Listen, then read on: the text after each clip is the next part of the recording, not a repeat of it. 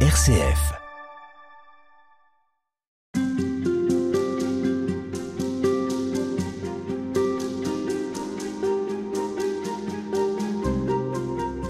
Francis Mercard, on est avec vous toute cette semaine pour euh, essayer de découvrir comment l'Avent peut nous rendre euh, peut-être plus ouverts à ces personnes étrangères que nous rencontrons.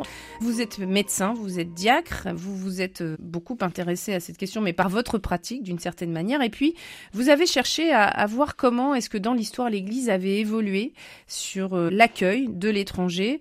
Alors, on s'intéresse aujourd'hui à la pastorale des migrants. Elle va déterminer, donner un peu un nouveau souffle, un nouvel axe. Exactement, c'est le 15 août 1960 c'est Paul VI qui effectivement donc a promulgué ce, décret-là. L'aspect intéressant, c'est que dans ces textes-là, ça donne une dimension tout à fait universelle de peuple de Dieu. Ce sont les termes qu'il utilise. Et, reprenant également l'appellation comme signe des temps. La migration est un, signe des temps important que prendront d'ailleurs les papes successifs, hein, à la fois Jean-Paul II également Benoît XVI et le pape François bien sûr.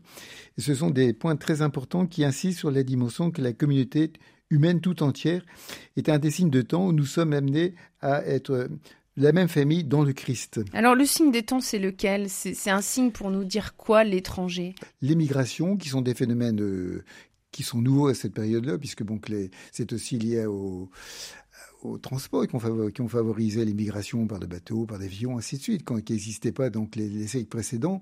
Donc c'était un des signes où les populations, avant, elles migraient beaucoup plus à l'intérieur d'un seul continent. Maintenant, elles, elles vont au-delà d'autres continents. Donc c'est un signe à repérer et observer comme un signe existentiel de la société et comment l'interpeller. Et comme chrétien, et comme catholique en particulier, puisque le mot catholique, je répète, veut dire universel, c'est de rappeler justement cette dimension universelle de la famille humaine à laquelle nous sommes tous appelés à former. Alors l'idée de créer une pastorale, c'est de pouvoir impliquer chacun là où il est. C'est ça l'idée de la création d'une pastorale. C'est sensibiliser, c'est dire que ça nous concerne tous. Quelle était l'intuition? Alors autant le mot pastoral au tout début était, un, assez ambigu, c'était une sorte de protection vis-à-vis des populations migrantes qui arrivaient pour un petit peu les contrôler entre guillemets. Autant les dimensions actuelles, c'est de dire que ces populations migrantes sont là également pour nous apprendre, nous interpeller sur le sens de de cette communauté universelle à laquelle nous sommes appelés et, de se laisser secouer, bousculer sur, les, sur une autre façon d'être, de s'enrichir mutuellement d'autres cultures, d'autres façons de vivre et de communiquer entre humains.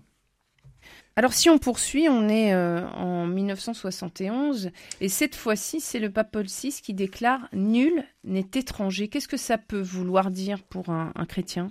C'est que la, condition de l'étranger, nous songeons aussi, dit-il, à la situation précaire d'un grand nombre de travailleurs immigrés, dont la condition d'étranger rend d'autant plus difficile les, revendications sociales, la participation à l'effort économique, ainsi de suite. Or, pour eux, c'était de dire justement que le, travailleur étranger, ce n'est pas, j'aime pas beaucoup ce terme, mais c'est pas du matériel pour étudier, pour faire fonctionner l'économie, mais c'est un être humain qui a derrière, qui doit être respecté à la fois dans sa dignité d'être humain, dans sa dimension familiale, de père de famille. Euh, donc c'est cet aspect utilitariste qui a beaucoup été, utilisé vis-à-vis de l'étranger quand on le faisait venir comme euh, main d'œuvre souvent main d'œuvre à, bas coût, et de manière au contraire de la, respecter dans sa totalité de dignité humaine. C'est un mot qui, qui revient très souvent dans les encycliques l'Église va même aller plus loin dans le domaine économique puisque elle déclare que non seulement nul n'est étranger, mais tout le monde a le droit au travail. Au travail et au droit au regroupement familial. C'est le nouveau code du droit canon de, publié en 1983 qui fait allusion justement à la pastorale de la mobilité. Il insiste pour que le migrant soit accueilli dignement. Il faut éviter les ghettos, dit-il, qui provoquent un sentiment de rejet. Et il faut respecter la culture de l'autre c'est-à-dire éviter l'assimilation et encore plus l'absorption au profit de l'intégration. Donc vraiment respecter l'autre dans tout ce qu'il est, ce qu'il fait et dans toute sa richesse. C'est le, la discussion entre assimilation et euh, intégration. L'intégration, on respecte ce qu'il est. L'assimile, on le neutralise un petit peu. On parlait des signes des temps tout à l'heure. Le pape suivant va reprendre cette euh, notion de signe des temps, en quoi le migrant est pour Benoît XVI un signe des temps. Benoît XVI reprend ce terme de signe des temps en l'appliquant à plusieurs qualificatifs. D'abord euh, comme famille migrante et comme une seule famille humaine. C'est cette, dimension familiale, à laquelle il insiste beaucoup. Et c'est lui aussi qui, dans, dans cette dynamique-là, publiera Caritatis in Veritate, où il précise que le migrant, là je le cite, hein, les migrants ne doivent pas être considérés seulement comme une marchandise ou simplement comme une force de travail ou comme n'importe quel facteur de production, mais comme une personne humaine qui, en tant que telle, possède des droits fondamentaux, inaliénables, qui doivent être respectés par tous et en toutes circonstances. Ça, ce sont les mots de Benoît XVI. Est-ce que Benoît XVI va avoir un discours très différent de celui du pape François? Non. Finalement, non. On peut dire, c'est, c'est vraiment une continuité sur cette dimension-là. Benoît disait également, le développement des peuples dépend de la reconnaissance du fait que nous formons une seule famille qui collabore dans une communion véritable. Donc c'est cette dimension-là que l'espérance chrétienne, on revient au thème justement de, de ces propos, l'espérance chrétienne nous pousse justement à une charité active, ce sont ces termes, pour, pour, créer cette euh, famille euh, universelle auquel nous sommes tous appelés à vivre.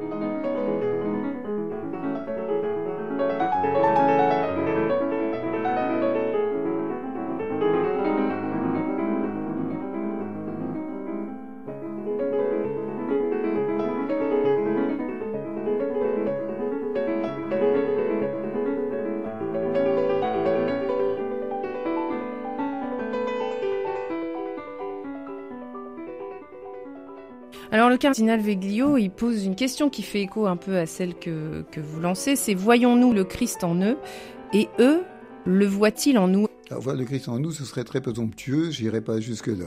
Par contre, l'autre dimension, c'est vrai. Je crois très, très profondément, c'est au, cœur de ma foi, et, je continue à travailler auprès des populations euh, migrantes, c'est parce que euh, ce, contact nourrit ma foi au fond de, la mer la plus profonde. Je crois quand je, je pars en consultation, je, il y a d'abord un temps de prière en me disant de, quelle manière ces personnes que je vais rencontrer me disent quelque chose de Dieu. Hein, je crois que si on se réfère euh, à Matthieu 25, euh, quand il dit c'est à travers du migrant, à travers de l'étranger, du plus pauvre, du malade que je suis présent, je le crois très profondément. Alors il y a cette, je crois, une, une dimension spirituelle d'ouverture du cœur, d'ouverture de l'esprit, à, cette, à cet accueil, bon, qui se fera, qui se fera pas. Et, c'est le soir après, en reprenant la journée, qu'on se dit, tiens, qu'est-ce qui s'est passé Ces personnes que j'ai rencontrées, en quoi elles m'ont bousculé et pourquoi elles m'ont bousculé C'est ce qu'on appelle la relecture. Enfin, je suis très marqué par l'action catholique depuis ma jeunesse. J'ai fait de la GEI, puis la CI, que je, fais toujours. Et c'est vrai que la, la, relecture est un point important de dire, dans ma journée, quels ont été les temps forts et dans ces temps forts, de, de repérer les moments qui ont été euh, d'une grande richesse parce qu'elles ont été vraies, parce qu'elles ont été vécues euh, avec amour, en ce sens où il y a de la bienveillance, de l'attention, et il y a pu en, en émerger une certaine joie. Et puis alors je voudrais qu'on s'arrête sur le pape François et notamment sur son premier déplacement parce qu'en 2013 quand il, il arrive, c'est le début de son pontificat, il va se rendre sur cette île italienne, Lampedusa, où arrivent chaque année des milliers de migrants et il va évoquer la responsabilité fraternelle. Nous avons perdu le sens de la responsabilité fraternelle. Nous sommes tombés dans l'attachement hypocrite du prêtre et du serviteur de l'autel dont parle Jésus dans la parabole du bon samaritain. Nous regardons le frère à demi-mort sur le bord de la route. Peut-être pensons-nous le pauvre et nous continuons notre chemin. La culture du bien-être qui conduit avant tout à nous-mêmes nous rend insensibles aux cris des autres et nous fait vivre dans des bulles de savon. C'est quand même assez fort son, son, son discours qui vient nous rappeler à notre égoïsme. Oui, et d'ailleurs il parle, il y a un autre terme qu'il utilise, c'est celui de la mondialisation de l'indifférence.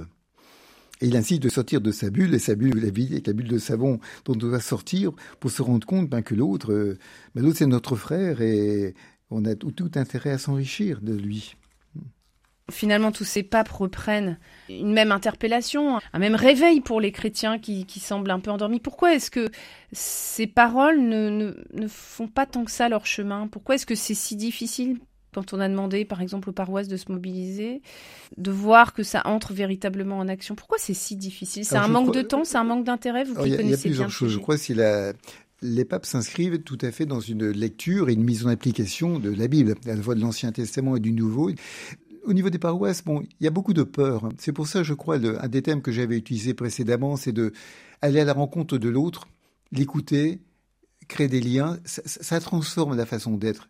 Et je m'aperçois de, depuis le temps que je milite vis-à-vis des migrants, c'est que les discours ont quelquefois des difficultés à passer, mais quand on rencontre l'autre, et dans les paroisses, les choses bougent.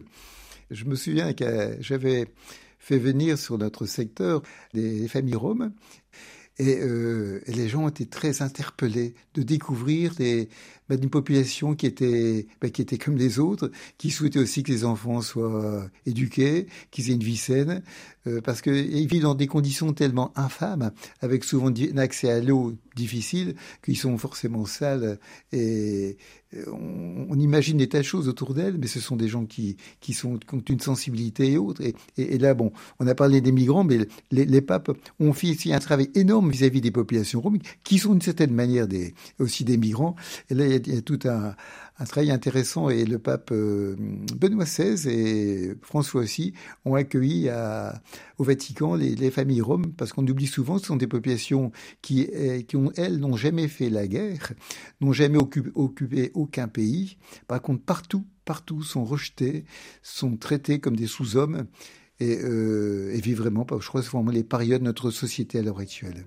Merci Francis Mercard pour euh, nous interpeller, nous aussi, et nous inviter à écouter ces témoignages. C'est peut-être par là que passe la transformation. Merci à vous.